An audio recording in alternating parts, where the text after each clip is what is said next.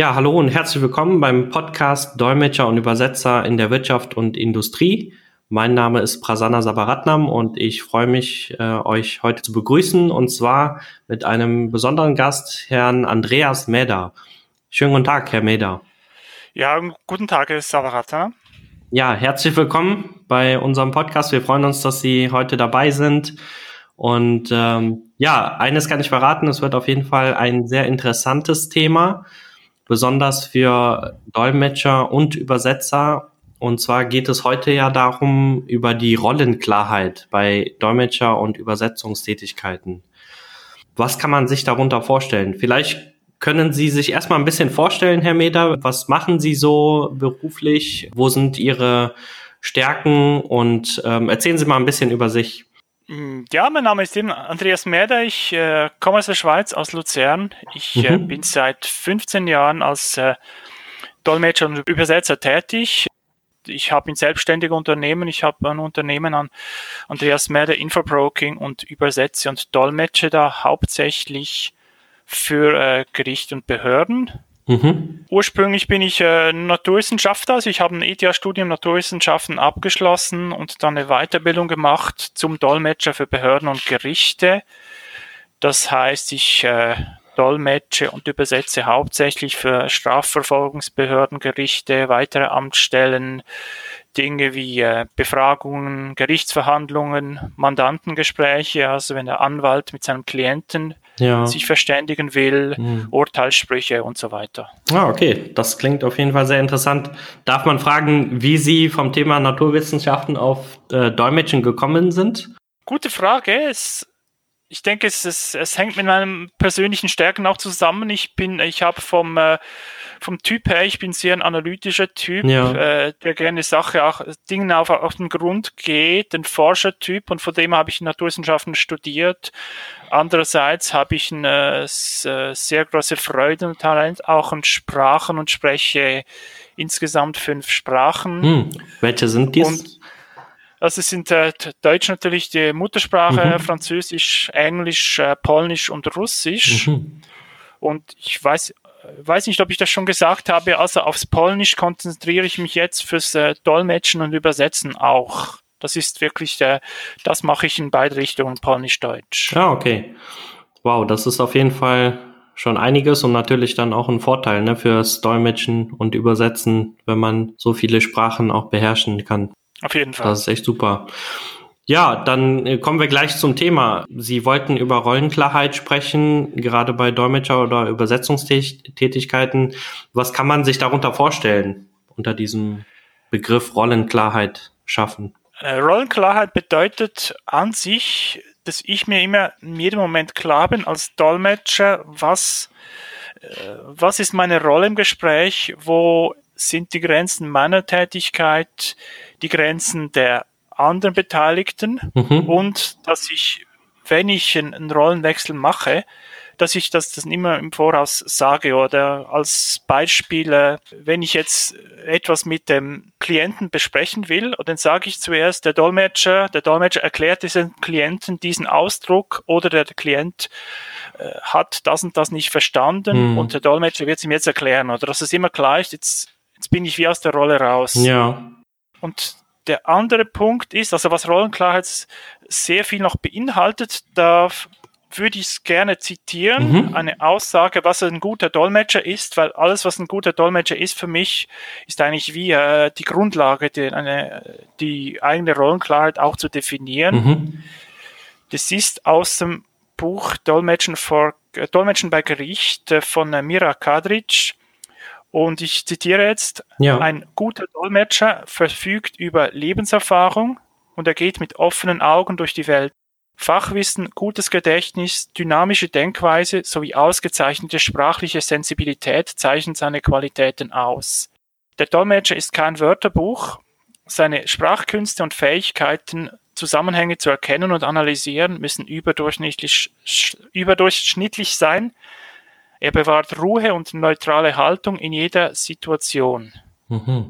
Das sind für mich wie die Grundlagen und auch die Voraussetzungen, dass ich das immer im Kopf habe, um, es hilft mir, dass ich diese Qualitäten habe, in meiner Rolle, Rolle zu bleiben und ihre äh, Grenzen auch zu sehen. Ja, das ist natürlich sehr, sehr interessant, weil viele sich das auch nicht wirklich vorstellen können. Ne? Also man denkt, okay, der Dolmetscher sitzt und übersetzt einfach von der Ausgangssprache, also von, von einer Sprache in die Zielsprache des Kunden, aber sich da so hineinzuversetzen in die Rollen und zu schauen, wann ist es notwendig, aus dieser Rolle auszusteigen, um für Klarheit zu sorgen, um für Antworten zu sorgen. Das ist natürlich auch noch mehr Kopfarbeit und auch noch mehr Anstrengung ne, für den Dolmetscher und Übersetzer. Auf jeden Fall. Ja. Und ähm, welche Grenzen hat der Dolmetscher oder der Übersetzer bei diesem Rollenwechsel beziehungsweise sich in eine andere Rolle hineinzuversetzen? Welche Grenzen könnten da entstehen oder sollten entstehen? Grenzen entstehen eigentlich immer dann, wenn die Gefahr besteht, dass ich wie in eine andere Rolle hineinspringe, in eine Rolle eines anderen mhm. Beteiligten. Als Beispiel sage ich mal die Rolle des, des äh, Hilfspolizisten oder des Sozialarbeiters. Wenn, wenn zum Beispiel da ein, ein Jugendlicher befragt wird, 17, 18 Jahre, und ich dolmetsche von, vom Befragenden, vom Beamten so eine Aussage wie, die geschädigte Partei behält sich vor, Entschädigungsforderungen auf dem Zivilweg geltend zu machen. Hm. Da vielleicht von den Zuhörenden verstehen es auch nicht alle, aber der Jugendlicher versteht es garantiert nicht, oder? Ja, das stimmt. Dann ist für mich wichtig, in der Rolle zu bleiben und nicht quasi anstelle des Polizisten zu erklären, ja, das ist das, oder irgendwie noch denken, ja, der Arme, der, der, der hat keine Ahnung, wo er ist, hm. was, was das soll, und sondern dann wirklich drin zu bleiben, zu sagen, der Dolmetscher hat den Eindruck, der Klient braucht eine, braucht eine Erklärung dafür, was gemeint ist. Und das heißt dann für mich auch wieder die Rollenklarheit. Ja, das heißt, da ist es auch dann halt notwendig, immer zu schauen, okay, äh, wie wichtig ist es dann, in der Rolle zu bleiben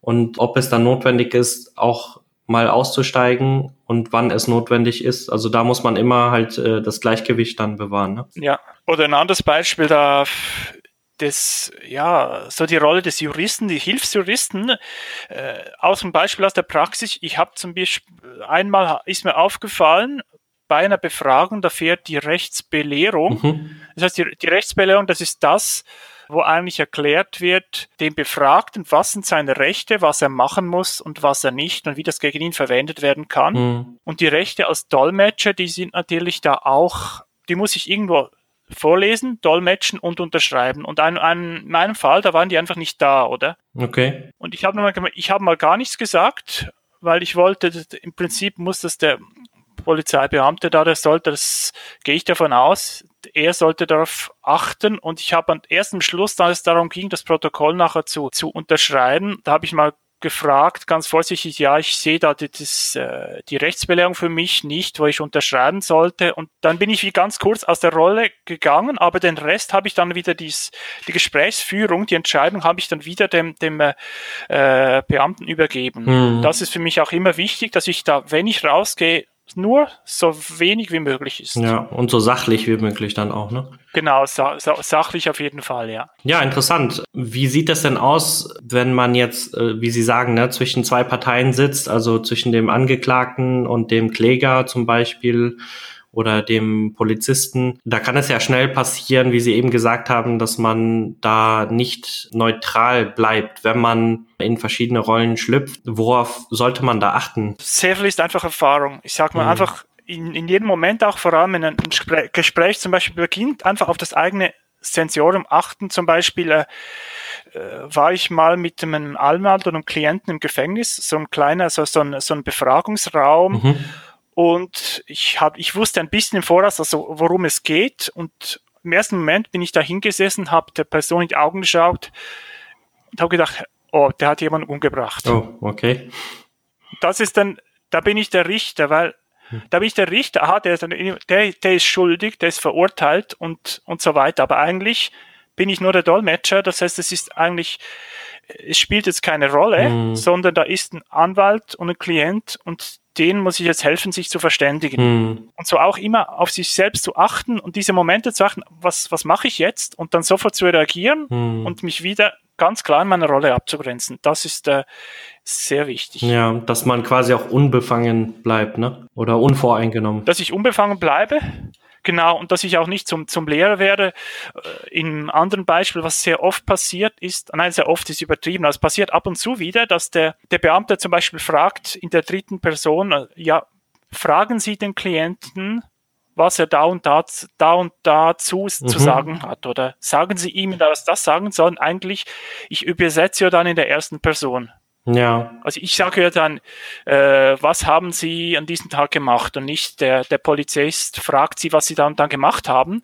Genau, also Sie sind quasi in dieser Rolle dann stellvertretend für den Polizisten. Also Sie reden anstelle des Polizisten zu dem Angeklagten oder zu dem Kundenklienten. Ne? Genau, und anstatt dass ich den Polizisten korrigiere und sage, können Sie bitte in der ersten Person sprechen und so, dann mache ich das einfach ohne Kommentar auch wenn es nicht, es ist ja dann nicht korrekt, mhm. also streng genommen, es ist nicht korrekt gedolmetscht. Ich habe den Schau wie schon so interpretiert, dass ich auf die erste Person gegangen bin, aber es, äh, es geht ja darum wiederum, eine, die Gesprächsatmosphäre nicht mit Belehrungen zu belasten, sondern den beiden äh, Personen, den beiden Parteien helfen, sich zu verstehen. Ja, genau. Und das macht ja auch im Endeffekt einen guten Dolmetschereinsatz aus, dass weder der Klient noch der ähm, Auftraggeber das aktiv merken, ne, dass da gedolmetscht wird, sondern dass die so tief im Gespräch sind, obwohl sie beide die äh, gegenüberstehende Sprache nicht können. Aber das funktioniert nur, wenn der Dolmetscher wirklich seine Rollen klar einbehält und ähm, da so neutral und sachlich wie möglich bleibt. Ne? Wenn ich eigentlich wie im Hintergrund, wie in Schatten bin,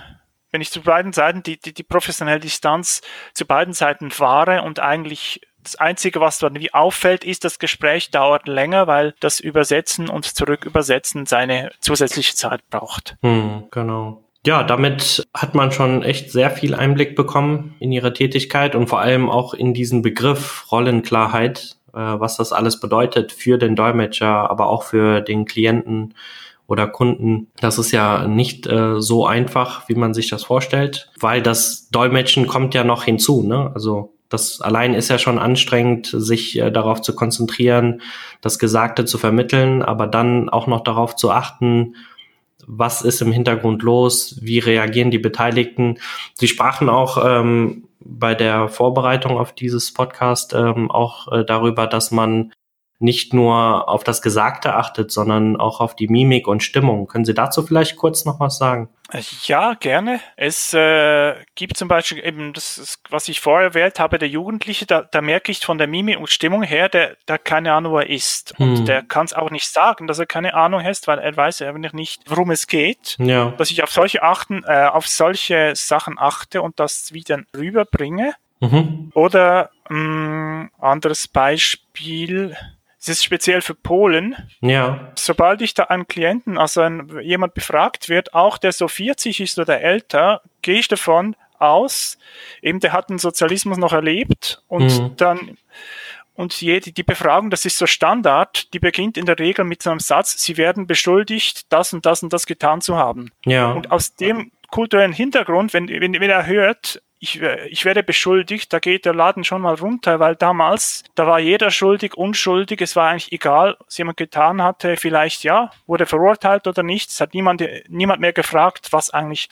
ob was passiert ist. Und mhm. damit muss ich rechnen und dann auch wahrnehmen, aha, wie, wie verhält sich jetzt die Person? Wird sie jetzt, äh, wird sie nervös oder geht sie auf Distanz? Wie hat das, was für einen Einfluss hat das auf die Aussagen? Mhm. Das sind, das sind ganz äh, wichtige Dinge, die man auch äh, aus der Erfahrung her lernt und wo ich es auch Dolmetscher, als Dolmetscher auch sehr wichtig finde oder wo es mir hilft, dass ich mich wirklich auf die eine Sprache, das Polnisch jetzt konzentriere hm. und auch das alles, äh, das Wissen äh, dort äh, in diesem Bereich sammeln kann, ja. Ja. Und da sieht man auch, dann kommt noch ein Punkt dazu, der kulturelle Hintergrund, was natürlich immer vorteilhaft ist, wenn ein Muttersprachler die Verdolmetschung übernimmt weil solche Feinheiten äh, sind natürlich auch ausschlaggebend ne, für, für so einen Übersetzungs- oder Dolmetschereinsatz. Das ist, das ist wichtig. Das äh, spüre ich auch immer wieder, wenn der Befragte der sich wohlfühlt in dem Sinn, dass er, dass er versteht, aha, da versteht jemand meine Muttersprache, da versteht mhm. jemand auch die, die, Hintergründe und dass der, der Befragende gleichzeitig sieht, ah, da, da kommt das Wissen mhm. da, das rüber, das ich, da, das ich benötige und die Atmosphäre in dem Sinn ist auch äh, so, dass man das äh, ja so weit wie möglich für alle Beteiligten angenehm. Ja, ja, das ist auf jeden Fall sehr, sehr interessant gewesen, hier mal den Begriff Rollenklarheit mal klarzustellen, offenzulegen und zu schauen, wie das im Hintergrund abläuft, welche Gedanken da alles oder welche Punkte da alles eine Rolle spielen. bei einem Dolmetschereinsatz. Dasselbe gilt ja auch teilweise für Übersetzungstätigkeiten, also für schriftliche Übersetzungen. Können Sie da auch kurz äh, was zu sagen, wie man da die Rollenklarheit ähm, definieren kann? Vor allem, das eine ist immer, ich, ich sage jetzt mal immer kommunizieren mhm. und in dem aus immer von mir aus im Voraus kommunizieren. Ich, ich habe die Einstellung, wenn der Kunde fragt, ob ich gut vorankomme, ob alles in Ordnung ist, dann habe ich zu wenig kommuniziert. Ja. Vielleicht auch ungefragt mal sagen, ja, ich bin jetzt etwa in einem Drittel und ich komme gut voran und ich habe mich zu dem und dem Begriff gefragt, was da korrekt ist zum Übersetzen. Mhm. Oder auch, wenn es äh, Sachen sind, die offensichtlich Mängel im Mängel in einem Text sind. Äh, da vielleicht auch wieder ein Beispiel, wenn ich eine Anklageschrift vor mir habe, das heißt ein Dokument, wo der Staatsanwalt eigentlich erklärt, mhm. Was der Angeklagte gemacht hat und die Strafe vorschlägt. Und wenn ich da zu lektorieren beginne, weil da Satz abschnittsweise eigentlich die falsche Person, also zum Beispiel die erste statt die dritte Person gebraucht wird, weil das in einer Befragung so von einer Befragung so übernommen wurde. Ja. Oder wenn, wenn Sachbezeichnungen, Namen falsch geschrieben werden. Wenn ich das alles wortwörtlich übersetze, da der Text wird so unverständlich, dann hm. ist meine Rolle, den Text verständlicher zu machen. Also das sehe ich als meine Rolle. Aber dazu auch wie im Kommentar nachher ganz genau zu erklären, ich habe jetzt das, die Person geändert, ich habe den Namen geändert, weil das so und so sonst nicht verständlich ist. Ja. Das, das, das auch immer im Hintergrund zu kommen, wiederum, dass wenn ich ein bisschen über die Rolle rausgehe, das dann auch ganz klar transparent zu machen, damit mein Kunde das weiß. Mhm. Das heißt, da spielt die Kommunikation auch eine sehr wichtige Rolle. Ne? Genau, oder dass ich auch schon von Anfang an frage, ja. wenn ich zum Beispiel ein Formular habe, ein zweiseitiges mit sehr vielen Tabellen und die Hälfte dieser Tabellen ist leer, dass ich dann auch von Anfang an frage den Kunden, ja, was, wie soll ich damit umgehen? Mhm. Soll ich wie die leeren Tabellen abbilden und in jedes Feld dann schreiben, kein Inhalt oder leer oder was? Mhm. Oder soll ich einfach einen Lauftext draußen machen?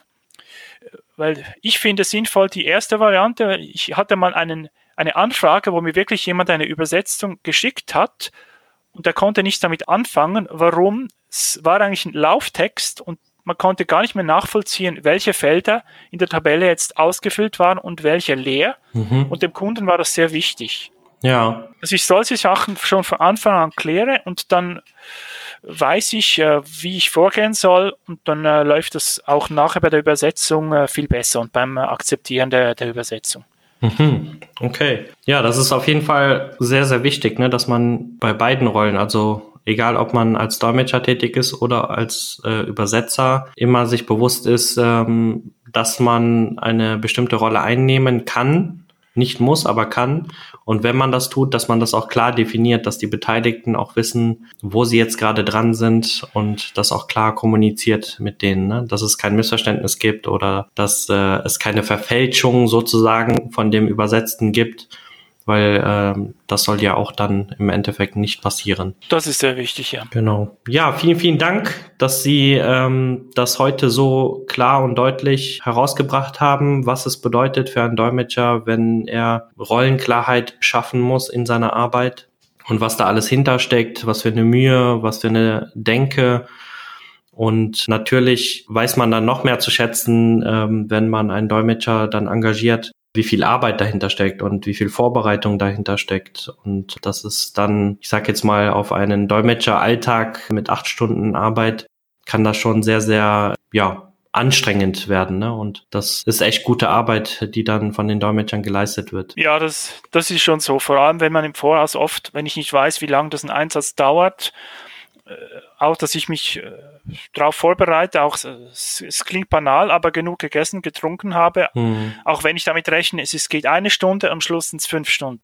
Ja, das stimmt. Als letztes würde ich Sie noch fragen, welche Botschaft hätten Sie für die Dolmetscher- und Übersetzerwelt da draußen? Was für mich als Dolmetscher gilt oder für andere Dolmetscher, in erster Linie sich selbst sein, sich zurückhalten und die Rolle so eng wie möglich auslegen und nur intervenieren, wenn es wirklich sonst rechtliche Konsequenzen hätte, zum Beispiel, wenn dann eine Einvernahme gar nicht verwertbar wäre, weil ich als Dolmetscher die Rechtsbelehrung nicht unterschrieben habe. Hm. Auch nie, keine persönliche Meinung abgeben während des Einsatzes. Also wenn ich zum Beispiel ein befragender Polizeibeamter mich fragt, ja, was denken Sie jetzt von dem, sagt er die Wahrheit oder so, das mache ich ausdrücklich nicht. Mhm. Und wenn ich irgendwie auch das Gefühl habe, befangen zu sein, auch im Voraus kontaktieren, klären, absichern, sind es alle Beteiligten, sind die damit einverstanden, wenn es da, wenn ich zum Beispiel jemand in einem ähnlichen Fall schon im Einsatz war hm. und auch Plaudereien, nenne ich das mal von Anfang an zu unterbinden. Hm. Das heißt, wenn es ein Zwiegespräch zwischen mir und den, der fremdsprachigen Person gibt, das immer zuvor kommentieren, im Stil von der Dolmetscher erklärt jetzt etwas, damit die Gesprächsführung beim Auftraggeber bleibt. Mhm. Das zum Dolmetscher äh, für Übersetzer, dass ich laufend mit dem Kunden in Kontakt bleibe, dass mhm. ich bei ungewissen, schwierigen Wörtern nachfrage, ungefragt kommuniziere, wie ich vor, vorwärts komme, oder dass wenn ich bewusst nicht wortgetreu übersetze, nachfragen oder das als Erklärung beifügen oder beides. Dann, was die Kunden betrifft, da ist ein ganz wichtiges Anliegen, soweit es möglich ist, das Aktenstudium vorher möglich zu machen. Mhm. Das heißt, entweder mir die Sachen, äh, die der Unterlagen zusenden, per Post, per Mail oder vor Ort mir einen Einblick erlauben, dass ich mich auf die Verhandlung, auf den Einsatz vorbereiten kann, schwierige mhm. Begriffe nachschauen, einen Eindruck habe, was ist schon passiert. Das kostet vielleicht im Moment etwas mehr, Dafür verläuft nachher der Einsatz flüssiger und rascher und sicher auch weniger weniger stressbelastet für alle Beteiligten. Mhm. Und noch ein letzter Punkt. Mhm. Wenn der Befrager abwesend ist, diese Abwesenheit, wenn er zum Beispiel etwas kopieren geht, auf ein Minimum beschränken, also wirklich mich und den, die fremdsprachige Person oder den Befragten den Klienten nur im Ausnahmefall alleine in dem Büro lassen, hm. damit so diese Nebengespräche oder sonst, damit es gar nicht entstehen kann. Ja, damit auch die Neutralität bewahrt bleibt, ne? Auf jeden Fall. Hm. Sehr, sehr wertvolle Tipps. Vielen, vielen Dank auch für diese Botschaft. Ich bin mir sicher, das wird äh, sehr, sehr nützlich sein, ob für Dolmetscher, Übersetzer oder auch für Kunden darauf zu achten, dass man stets immer die Rollenklarheit äh, behält, beibehält. Und ja, Vielen, vielen Dank auf jeden Fall für diesen Input. Und wir freuen uns schon auf unseren nächsten Podcast mit Ihnen, wenn wir dann über ein anderes Thema sprechen können und sicherlich darüber auch noch mehr Einblick bekommen können in die Tätigkeit eines Dolmetschers oder Übersetzers. Vielen, vielen Dank, Herr Meder, dass Sie heute wieder dabei waren. Ja, danke auch für das Gespräch und ich freue mich. Gerne. Auf die weitere Zusammenarbeit. Dankeschön. Bis zum nächsten Mal. Tschüss. Tschüss.